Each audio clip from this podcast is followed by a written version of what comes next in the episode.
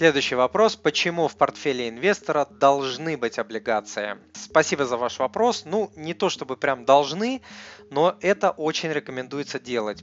Почему? Потому что облигации являются защитными активами, которые позволяют сохранить тело инвестиции, тело как бы вклада э, в инвестиционный продукт и получить еще к этому гарантированный доход. Но тут важно понимать, что я сейчас не говорю про рискованные облигации, эмитенты, выпустившие которые могут обанкротиться.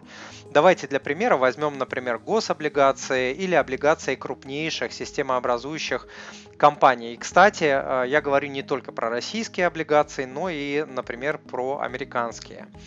Ну так вот, э, облигации выступают э, неким фундаментом инвестиционного портфеля. И что самое главное, они дают гарантированный, регулярный, пассивный доход, который особенно пригождается в тяжелые времена вроде кризиса и который можно и нужно реинвестировать или просто снимать со счета и покупать себе еду, если дело дошло до такого, например, во время потери работы. Количество облигаций в портфеле может быть разным для разных инвесторов. Зависит это от целей и задач инвестора в первую очередь, от его возраста и от отношения к риску.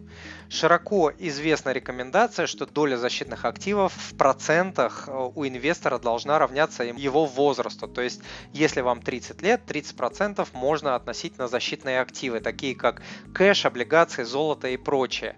Но повторюсь, это общая рекомендация, и она не учитывает целей и задач инвестора и его отношения к риску. Я дам ссылку на статью облигации для физических лиц, а также на статью про народные ОФЗ.